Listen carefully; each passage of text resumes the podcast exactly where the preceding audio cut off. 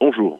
Ce matin, mes pensées vont à la population israélienne qui hier soir a été la cible de tirs en provenance de Gaza et dont aucun média n'a parlé. Deux missiles ont visé le centre du pays dans la région de Tel Aviv.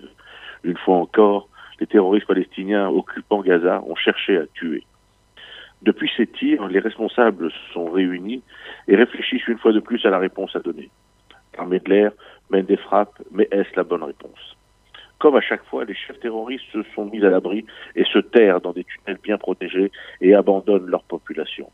Le Hamas joue la Vierge effarouchée et déclare ne pas être responsable de ces tirs et désigne, sans le dire vraiment, le djihad islamique dépendant directement de l'Iran.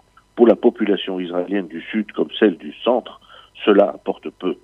Gaza est un repère de terroristes appartenant à de multiples factions qui cherchent chacun à prendre le pouvoir. Le tir d'hier soir montre combien un armement de plus en plus sophistiqué se trouve entre les mains des groupuscules obéissants et financés par des pays étrangers tels que l'argent du Qatar qui est incontrôlé ou celui de l'Iran qui finance le terrorisme international. Mais tous, malgré leurs différences et leurs guerres internes, n'ont qu'un but commun, détruire Israël. La population israélienne ne se satisfait plus des répliques traditionnelles qui détruisent quelques usines, tunnels et désorganisent provisoirement des groupuscules. La population israélienne ne se satisfait ni se réjouit de voir la population palestinienne être l'otage des criminels qui occupent Gaza. Il est grand temps de faire payer aux seuls responsables leur forfaiture. Il est grand temps que les chefs, bien cachés lors des représailles, recommencent à trembler il est peut-être temps de reprendre une méthode qui a déjà été utilisée et qui avait produit ses effets, les éliminations ciblées.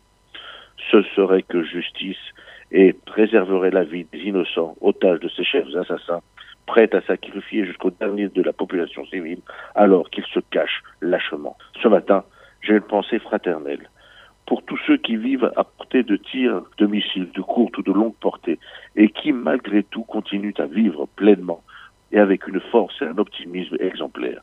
Souhaitons-leur de retrouver le calme et la tranquillité. Pour la petite anecdote, hier soir, alors que les sirènes retentissaient à Tel Aviv, plus de 5000 supporters du Maccabi Tel Aviv étaient présents au basket stadium pour soutenir leur équipe. Oui, ce peuple est exceptionnel. Que le ciel les protège et qu'il éclaire ceux qui les dirigent. Je voudrais terminer ce billet en témoignant mon soutien aux victimes des attaques contre les mosquées de Christchurch en Nouvelle-Zélande non à la haine d'où qu'elle vienne. Tel est notre message. Shabbat shalom à tous et à la semaine prochaine.